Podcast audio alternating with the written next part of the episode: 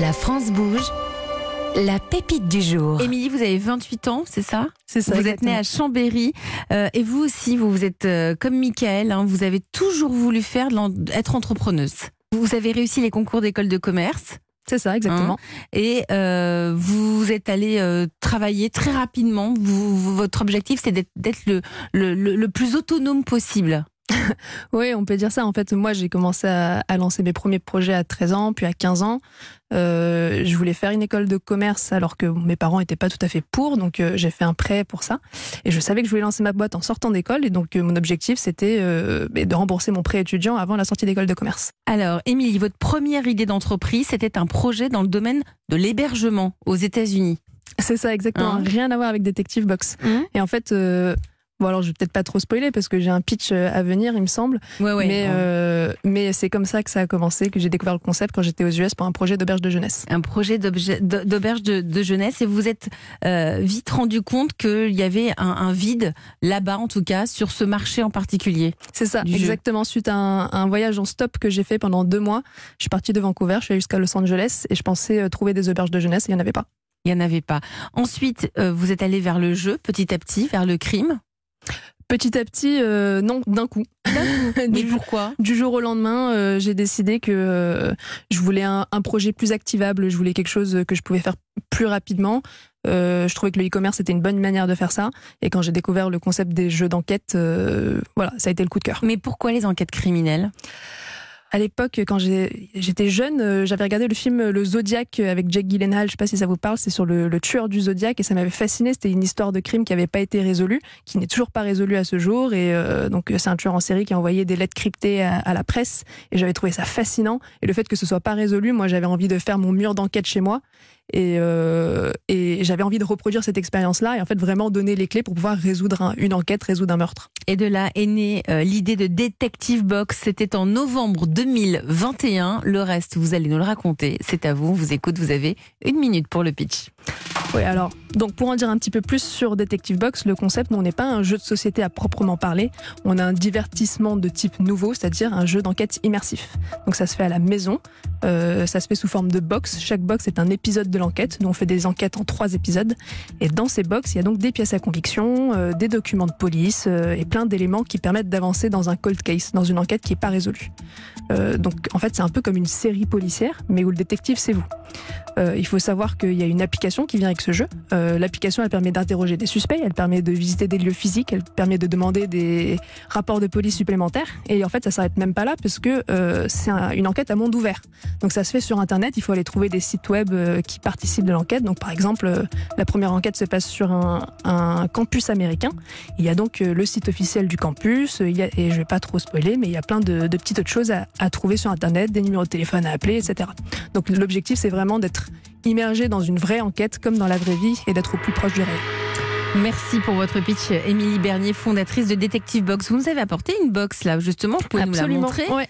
Donc c'est euh, ça, c'est l'extérieur de la box, mais nous, c'est pas très intéressant. L'intéressant, c'est ce qu'il y a dedans. à l'intérieur. Et dedans, euh, si je vous sors par exemple, euh, on a un trombinoscope.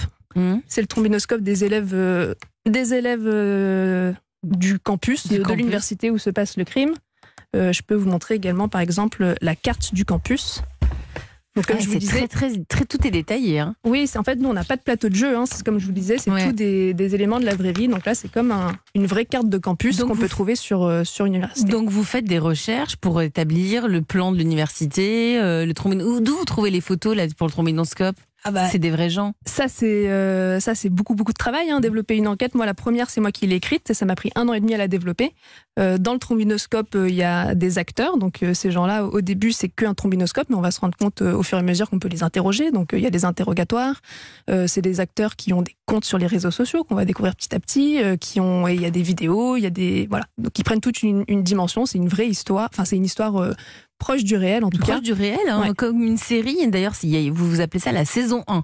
La saison 1 est composée de trois épisodes et l'enquête ne peut être pleinement résolue qu'au terme du dernier épisode. C'est ça. En Vraiment. fait, euh, comme une série, euh, on, On commence l'enquête. À la fin de chaque épisode, euh, il y a ce qu'on appelle un cliffhanger, donc du suspense entre deux épisodes, parce qu'on on découvre quelque chose qui va donner envie d'aller euh, découvrir la suite et d'avancer dans l'enquête. Et on ne peut résoudre l'enquête qu'avec tous les éléments de l'enquête, donc au terme de la troisième box. Elle s'adresse seulement aux adultes? Ouais, pour nous, c'est une audience adulte. On va minimum 15 ans même, vous avez précisé. On dit minimum 15 ans parce qu'il y a des thèmes euh, du crime, donc euh, la tromperie, euh, des... il y a du sang, enfin bon, il y a des thèmes qui sont adultes. Donc nous, on recommande à partir de 15 ans. Après, c'est à la discrétion des parents s'ils veulent faire jouer, jouer des plus jeunes. Si vous êtes ici dans la France Bouge, Émilie, c'est parce qu'il y a des besoins. C'est pour ça qu'on vous a mis dans cette catégorie pépite du jour. Vous êtes en plein développement. Les commandes se multiplient. Hein. Vous avez en plus, vous êtes passé dans l'émission qui va être mon associé mais vous souhaitez stabiliser euh, ce succès pour créer une nouvelle enquête. Vous êtes en train de créer cette nouvelle enquête, donc on va demander les précieux conseils de Nathalie Carré. Bonjour Nathalie. Bonjour Elisabeth, bonjour tout le monde. Nathalie qui est en charge de l'entrepreneuriat à la Chambre de commerce et d'industrie, donc c'est son métier d'aider euh, au développement des entreprises. Nathalie, que pouvez-vous conseiller à Émilie justement euh, pour qu'elle puisse stabiliser ce succès et créer cette nouvelle enquête? Ben en fait, ça dépend de vos ambitions. Est-ce que vous voulez être celle qui sera à côté du Monopoly, du Cluedo, vous savez, ces jeux qu'on achète et qu'on utilise de génération en génération, ou plutôt le Netflix du jeu de société, donc une série qui cartonne, mais qui laisse assez vite la place à une autre euh, quelques temps après. Alors évidemment, pour s'installer dans le paysage, c'est pas du tout la même stratégie. Alors commençons par euh, s'installer dans le temps, être un jeu auquel on jouera encore dans 50 ans. Eh ben peut-être devenir le jeu transgénérationnel qu'on découvre, euh, bah, donc comme vous l'avez dit, dès 15 ans. Alors idées. Déjà, développer votre communication vers les parents d'ados avec deux contextes différents. Remplacer l'escape game ou laser game des anniversaires entre copains. Mais promis, juré, franchement, niveau budget, organisation, mais vous assure, ça va permettre de respirer un peu. vous sentez le vécu là? Euh, Et occuper les vacances, hein, si on peut, si on veut éviter que nos ados ne passent deux semaines devant un écran. Donc, rendez-vous sur tous les sites internet qui donnent des conseils sur ces deux moments au cours desquels les parents se sentent un peu démunis. Deux, vous pourriez aussi intégrer les campings et autres clubs de vacances, mais cette fois-ci en B2B, donc où les campings seraient vos clients. Ils pourraient proposer donc votre votre jeu en activité pour les familles. Alors, ce sont évidemment euh, les campings qui deviennent vos clients. Ils peuvent aussi l'acheter pour le proposer à la location à leurs résidents, par exemple. Trois, pas encore testé, donc je ne sais pas si c'est une bonne idée, mais je suppose qu'une fois qu'on a résolu l'enquête, ça n'a plus trop d'intérêt de jouer vous demander, ouais, une fois qu'on a joué, euh, on peut plus, on va plus y rejouer ou il y a, il peut y avoir d'autres. Euh, non, c'est une enquête qui se fait en une fois. Après, une fois qu'on l'a fait, on peut la faire passer au, on la Fait passer au voisin. Hum.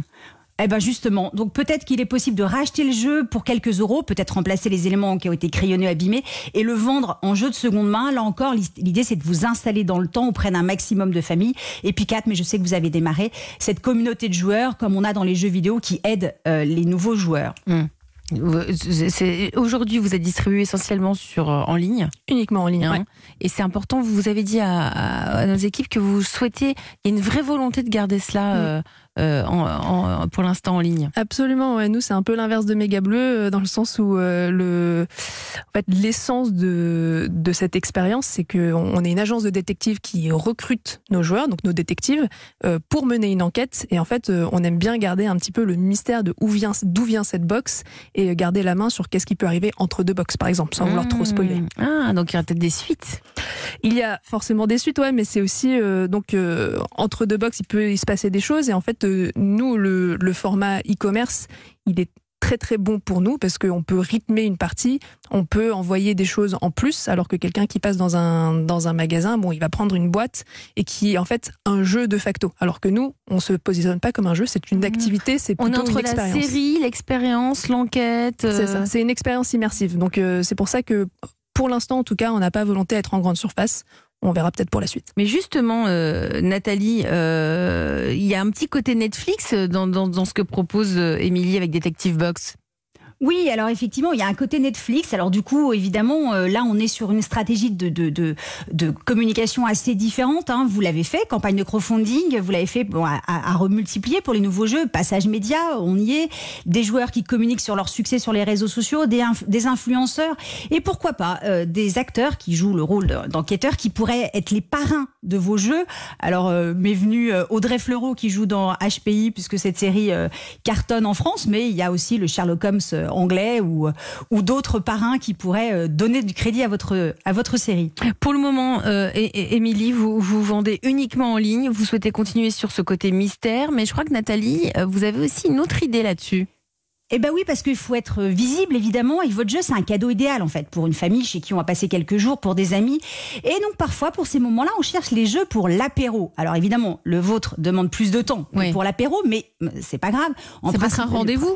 C'est Voilà, ça, c'est exactement. l'apéro. Exactement, c'est un rituel. ouais. Rendez-vous la semaine prochaine pour voilà. l'épisode 2. Alors, donc, ce que vous pourriez faire, c'est justement sur le chemin des recherches euh, web des Français sur ce jeu de l'apéro. Donc, vous faire référencer sur tous les sites qui proposent ces jeux pour élargir votre cible. Votre cible, pardon. L'idée que cette Detective Box soit le, le jeu qui transforme les amis et les familles en un Sherlock Holmes, mais un Sherlock Holmes du 21e siècle. Merci euh, Nathalie euh, Carré. Quel regard portez-vous sur Detective Box, euh, Pascal Enol Méga bleu. Je trouve que c'est assez intéressant, novateur. Mhm. C'est c'est- C'est un- une autre forme de jeu. hein. On n'est pas, on, on est éloigné de, de ce que vous faites vous, mais c'est Oui, oui, une autre façon de, de faut se diversifier et je pense qu'il y a un potentiel. euh, Moi, j'y crois beaucoup. hein. Vous restez avec moi tous les trois autour de cette table de la France Bouge. Nathalie, euh, si euh, un auditeur, une auditrice a aussi envie de venir pitcher dans l'émission son projet d'entreprise, est-ce que vous pouvez nous rappeler l'adresse, s'il vous plaît? Et c'est E1-La France Bouge à europe1.fr. Et comme tous les jours, Solène Godin, Charlotte Barrican et moi, on lit toutes les candidatures reçues. Et vous aurez peut-être la chance d'être en route pour les trophées européens de l'avenir.